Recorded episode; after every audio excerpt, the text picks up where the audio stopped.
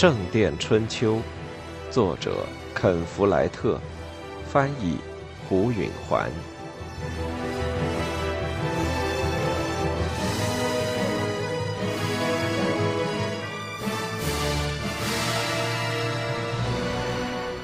三，温切斯特拥挤、紧张又危险，双方的军队都集结在这里。斯蒂芬王的皇家部队在城堡中驻守，而亨利公爵的叛军，包括理查和他的那些强盗，则在城墙外一年一度举办集市的圣贾尔斯山上扎营。双方的士兵都不准在镇上逗留，但许多人违反禁令，在酒馆、斗鸡场和妓院消磨晚上的时间，以致酗酒闹事、虐待妇女。和因掷骰子及九子棋而斗殴，甚至杀人的事情时有发生。夏天，斯蒂芬的长子死了，弄得他斗志全无。如今，斯蒂芬在王宫城堡里，亨利公爵待在主教宫殿中，由双方的代表进行和平谈判。坎特伯雷的西奥博尔德大主教是国王的发言人。而老牌的权力代言人温切斯特的亨利主教则是亨利公爵的发言人。每天上午，西奥博尔德大主教和亨利主教都在主教宫殿中开会。到了中午，亨利公爵就带着他的副将们，包括理查，走过温切斯特街头，到城堡中去用餐。阿莲娜第一次见到亨利公爵时，几乎难以相信。就是这个人统治着一个和英格兰幅员相当的帝国。他只有二十岁左右，皮肤晒得黑黑的，脸上长着雀斑，外表像个农夫。他穿着一件平常的深色紧身衣，上面没有刺绣。他那头微红的头发剪得很短，他的模样像个富有的自由民的勤奋的儿子。不过过了一阵。他便看出，他确有某种承担大权的风采。他矮小粗壮，肌肉发达，宽肩膀大脑袋，但那种粗豪的武夫气概，由于那双热切而专注的灰色眼睛，而显得不那么咄咄逼人。但他周围的人从来不靠得太近，而是对他表现出小心翼翼的亲密。似乎他们害怕他随时可能要教训人。阿莲娜心想，城堡里就餐的气氛一定相当紧张，令人不快，因为敌对双方的军队首领要围着同一张餐桌。他想象不出理查怎么能容忍和威廉伯爵同时就坐，要是他宁可给威廉一刀，而不是去割一块鹿肉。他本人只在远处，而且时间很短的看到过威廉。他焦急不安，脾气暴躁，这倒是个好兆头。当伯爵、主教和院长们在主楼里会面时，不那么显贵的人在城堡的院子里聚集：骑士和郡守、小贵族、首席执法官和城堡主们。以及那些个人前途与王国的命运息息相关、无法离开首都的百姓们。阿莲娜大多数上午都在那儿见到菲利普副院长。每天都会有十几条不同的谣传。一天有消息说，所有追随斯蒂芬的伯爵都要遭到贬黜，这就意味着威廉的完蛋。第二天又说他们都会保持原先的地位。这会使理查的希望化为泡影。有时传说斯蒂芬的所有城堡都要拆除，然后又传说所有叛乱者的城堡要拆除，随后是所有的城堡一概拆除，随后又是一座城堡也不拆了。一条谣传说，亨利的全部支持者都要得到骑士头衔和一万英亩的土地。理查倒不想要那些东西。而是要夺回彩艺。理查不知道这些谣传如果有真的，到底哪一条是真的？他虽是亨利信任的战场上的副将，但并没有向他寻及政治谈判的细节。不过，菲利普似乎知道一些进展。他不肯说出他的消息来源，但阿莲娜回忆起来，他有个弟弟，偶尔到王桥来探望他，是为格洛斯特的罗伯特和莫德皇后工作的。如今，他也许在为亨利公爵效力。菲利普说：“谈判已接近协议阶段，双方同意斯蒂芬将继续为王直到去世，但亨利将成为他的继承人。”这让阿莲娜很忧心。斯蒂芬可能还会活上十年，这期间会发生什么情况？斯蒂芬的伯爵们在他在位之时一定不会被废除，因此亨利的支持者们，比如理查，怎么获得他们的报偿呢？他们是否要一直等下去呢？一天黄昏，菲利普听到了答案。当时他们已经都在温切斯特逗留了一星期了。他派了一名见习修士来叫阿莲娜和理查到他那里去。他俩在繁忙的街道上向大教堂院落走去。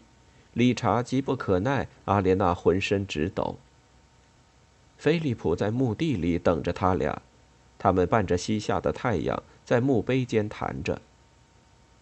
他们已经达成了协议，菲利普开门见山地说，但有点混乱。阿莲娜受不了这种紧张。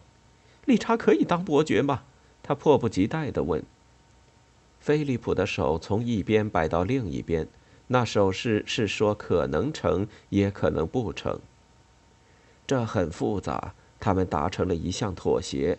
凡属被篡夺者攫取的土地，应归还老王亨利时期的原主。我要的就是这个，理查当即说。我父亲在亨利王时代是伯爵。住嘴，理查！阿莲娜厉声说。他转向菲利普：“那还有什么啰嗦的呢？”菲利普说：“协议里没有提及斯蒂芬非强制执行不可，到他死和亨利继位之前。”可能就这么维持现状了。理查垂头丧气，这就等于取消了那一条吗？也不见得。菲利普说：“这意味着你是合法的伯爵，可是到斯蒂芬死前，我还得过强盗一般的日子，而威廉的畜生却占据着我的城堡。”理查气愤地说：“别这么大声！”菲利普制止他。这时刚好有一个教士走过去。这一切还只是秘密呢。阿莲娜很冲动，我接受不了这个。她说：“我不准备等到斯蒂芬死，我已经等了十七年，我等够了。”菲利普说：“可是你又能怎么办呢？”阿莲娜对理查说：“举国上下大多宣称你是合法伯爵。”斯蒂芬和亨利现在又承认了你是合法伯爵，你应该夺取城堡，像个合法的伯爵那么来统治。我没法夺取城堡，威廉一定留下人守卫了。你不是有一支队伍吗？他说着，任凭自己的气恼推动着思路。你有权占据城堡，而且你也有能力占据城堡。理查摇了摇头。在十五年的内战中，你知道有多少次我看过一座城堡在攻坚战中被占领了？没有一个。和往常一样，一谈起军事问题，他就变得成熟而有权威。也许这永远都办不到呢。有时候或许可以夺取一座镇子，但城堡却不成，可能会在久困之下投降，或者被援军解围。我倒是看见过由于怯懦、诡计或背叛而实现的，但并不是靠主力部队。阿莲娜仍不想轻易接受他们的观点，在他看来需要孤注一掷。他再也不能放任自己继续等待和盼望了。他说：“假如你率领你的部队到威廉的城堡去，又会怎么样呢？他们会拽起吊桥，关上大门，让我没法进去。”我们只好在外面宿营，即使我们打退了他的进攻，我们还是占领不了城堡。城堡易守难攻，要点就在这儿。他说话的时候，一个念头在阿莲娜激动的头脑里逐渐成型。怯懦、诡计，或背叛。他说：“什么？你目睹过由于怯懦、诡计或背叛而丢掉城堡？”“哦，是的。多年前，威廉从我们手里夺取城堡时，他用的是哪一招？”菲利普插话了：“时代不同了。当年在老亨利王的统治下，这个国家有过三十五年的和平。威廉对你父亲是出奇制胜。”理查说：“他用的是诡计，他带了几个人偷偷摸摸溜进城堡，后来才发出警报。但菲利普副院长说的对，这年头再用那办法不灵了，人们的警惕性要高多了。我可以进去。”阿莲娜信心十足地说：“虽然她这么讲的时候害怕的砰砰心跳。”“你当然能，你是个女人嘛。”理查说。“可你进去之后还是无能为力。他们也正是因为这个才让你进去的。你对他们无害。别这么死傲慢。”他火了。“我曾经为了保护你而杀过人，你可还没为我干过这类事呢。你这忘恩负义的猪，你还居然敢说我无害！”好吧，好吧，你不是无害。他赌气说：“你进了城堡后打算怎么办？”阿莲娜的火气消了。我打算怎么办呢？他害怕的想：“见鬼！我在勇气和智谋上至少不比威廉那头猪差。”威廉是怎么办的？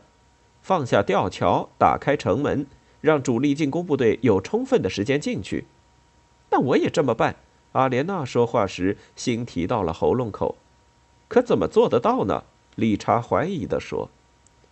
阿莲娜想了起来，那次她安慰过一个让暴风雨吓坏了的十四岁少妇。伯爵夫人欠我一次情，她说，而且她还痛恨她丈夫。阿莲娜、理查和他的最精壮的五十名部下骑行了一夜。在黎明时分，到达了伯爵城堡附近一带。他们在隔着田野与城堡遥遥相望的树林里停了下来。阿莲娜下了马，脱下她的法兰绒斗篷和软皮靴，换上披的粗毛毯和一双木鞋。一个部下递给他一篮子垫着草的新鲜鸡蛋，他拎在臂弯里。理查上下看了他几遍，然后说：“蛮好。”完全是一个给城堡厨房送东西的农妇。阿莲娜使劲咽了口气。昨天他还火气冲天、勇气十足，但眼下他就要实行他的计划了，心里倒怕了起来。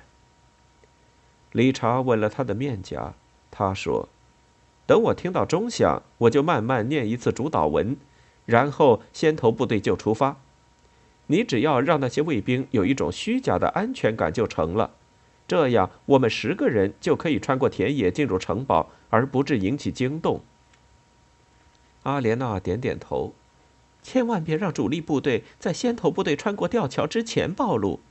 他微笑着说：“我亲自带领主力部队，放心吧，祝你好运，也祝你好运。”他走开了。他从林中走出来，穿过田野。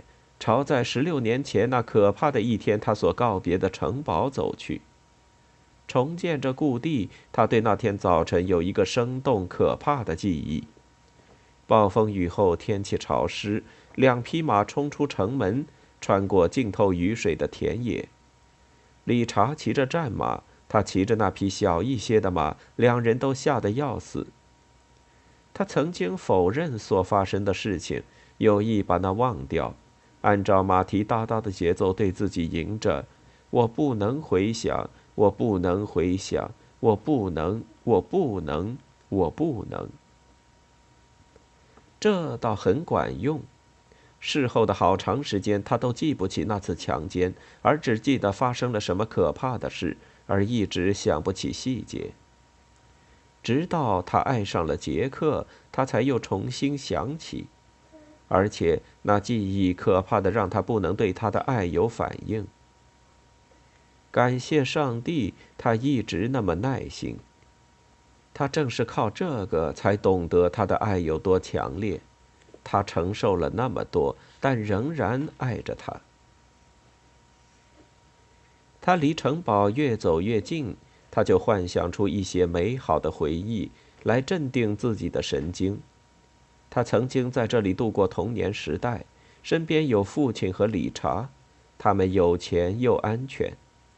他和理查在城堡的围墙上玩，他在厨房里闲逛，偷着拿点甜糕点。他在大厅里坐在父亲身边就餐。他想，我当时身在福中不知福，根本不晓得没什么可担惊受怕是多么走运。那种好时光从今天起又要重新开始了。他对自己说：“只要我现在不出错。”他曾经把握十足地说过：“伯爵夫人欠我一次情，而且她还痛恨她丈夫。”但当他们彻夜奔驰时，他思量过所有可能出错的事情：第一，他可能根本进不去城堡；可能出了什么事让守备部队警觉起来；卫兵可能会起疑心；或者他可能干脆运气不佳，碰上挡路的哨兵。第二，她进了城堡以后，可能说服不了伊丽莎白背叛她丈夫。自从阿莲娜在那场暴风雨中遇见伊丽莎白以来，已经过了一年半了。妇女可以通过这么长的时间习惯最恶毒的男人。现在，伊丽莎白可能已经认命了。第三，即使伊丽莎白心里情愿，她也许没有那种权威或是胆量照阿莲娜的意思去做。上次他俩见面时，她还是个胆小怕事的小姑娘，有可能城堡的卫兵拒绝听。阿莲娜走过吊桥时，竟觉得很不自然。她异乎寻常的耳聪目明，把一切都看在眼里，听在耳中。守备部队刚睡醒，有几个睡眼惺忪的卫兵正在围墙上懒洋洋地溜达，一边还打着哈欠。咳嗽着，一条老狗正卧在门洞里搔着痒。他把兜头帽往前拽了拽，遮住脸，以防万一有人会认出他。就这样进了门洞。门楼里有一个懒散的哨兵，正坐在板凳上吃着一大块面包。他衣服不整，他的佩剑、腰带挂在屋里的一个钩子上。阿莲娜提心吊胆。脸上却堆起微笑来掩饰他的恐惧。他给他看看他那篮子鸡蛋。卫兵用了个不耐烦的手势挥了一下，让他进去了。他过了第一道难关。纪律十分松弛，这是可以理解的。留下来的不过是支撑门面的队伍，能干的全都去作战了。这里一向也没什么大事的，今天可不同。到此为止，一切顺利。阿莲娜紧张的不敢出气，穿过了下圈院子，作为一个不速之客回到阔别多年的故居，作为一名潜入之人溜进他原先有权随意走动的地方，那种心情古怪极了。他四下张望，又要当心别让人看出他好奇的过分唐突。大部分木头房子都变了，马厩比以前大。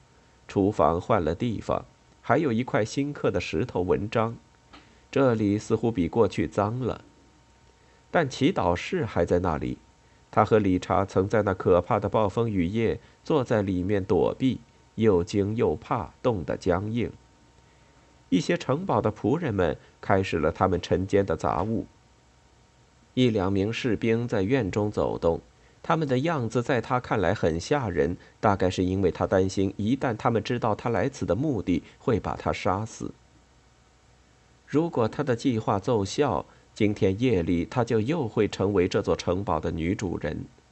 这想法令人激动，但不太真实，像是一场不可能实现的辉煌的梦。他进了厨房，一个男孩在添火，一个女孩在切胡萝卜。阿莲娜向他俩愉快地笑着说：“二十四个新鲜鸡蛋。”他把篮子放到了桌上。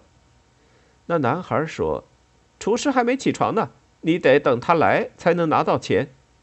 我能拿块面包当早点吗？在大厅里，谢谢。他留下篮子就出去了。他走过第二座吊桥，来到上泉院子。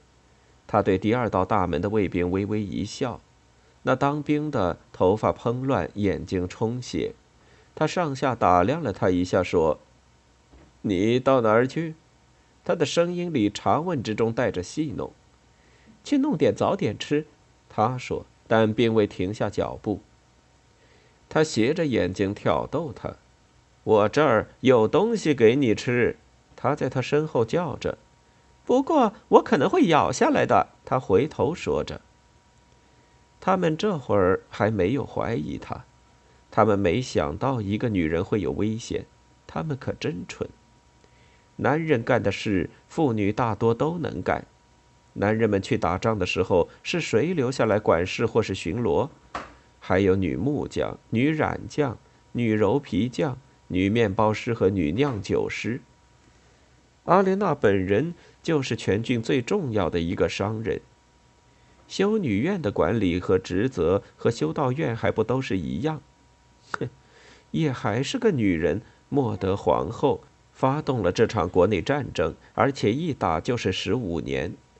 然而这些榆木脑袋的士兵竟不怀疑一个女人可以是敌人的间谍，只因为这事并不寻常。他跑上主楼的台阶，走进了大厅，门口没有人管理。这大概是因为主人外出的关系。将来我要保证门口总要有一名管家。阿莲娜想，不管主人在不在家。围着一张小桌，有不到二十人在吃早点。有一两个人抬眼看了看他，但没人真正注意。他观察到大厅相当干净，而且有一两处女性的痕迹，刚刚粉刷过的墙壁。地面上的灯草中掺了些香草。伊丽莎白在这些小地方还是留下了她的格调，这倒是大有希望的迹象。阿莲娜没搭理桌边的人们，径直穿过大厅，走到角落里的楼梯，想让人觉得她有充分的权利在这儿，但也随时准备被人叫住。她走到楼梯脚下，没有引起注意。随后，当他跑上楼梯，准备进入顶层卧室时，他听到有人说：“你不能到那上边去。”哎，说你呢。他不理睬那话音，他听到有人跟在后面上来了。他跑到顶层时直喘气。伊丽莎白会睡在主卧室，就是阿莲娜的父亲原先占用的那间房间吗？或者他会在原先阿莲娜的房间里有他自己的一张床吗？他犹豫了一会儿，心砰砰直跳。他猜想，到现在，威廉大概已经厌烦了伊丽莎白每天夜里都和他一起睡，可能允许他有他自己的房间了。阿莲娜敲了敲小房间的门，随手推开了。他想的不错，伊丽莎白正坐在火边，身上穿着睡衣，梳理着头发。他抬起头，皱着眉。跟着就认出了阿莲娜，是你，他说，真想不到。他看来很高兴。阿莲娜听到身后沉重的上楼梯的脚步声，我可以进来吗？他说，当然，欢迎。阿莲娜走了进去，马上把门关上。他很快走到伊丽莎白坐的地方，一个男人破门而入，说：“嘿，你，你以为是老几？”跟着就追过来，像是要抓阿莲娜。待在那儿，别动。他用他那最带命令口气的声音说。他犹豫了。他说：“我是来看望伯爵夫人，带来了威廉伯爵的口信。你要是好好守门，而不是吃的满脸都是硬面包的话，你早就该知道了。”他面带愧疚。伊丽莎白说：“没什么的，埃德加，我认识这位女士。”好极了，伯爵夫人。他说。他走出去，关上了门。我办到了，阿莲娜想，我进来了。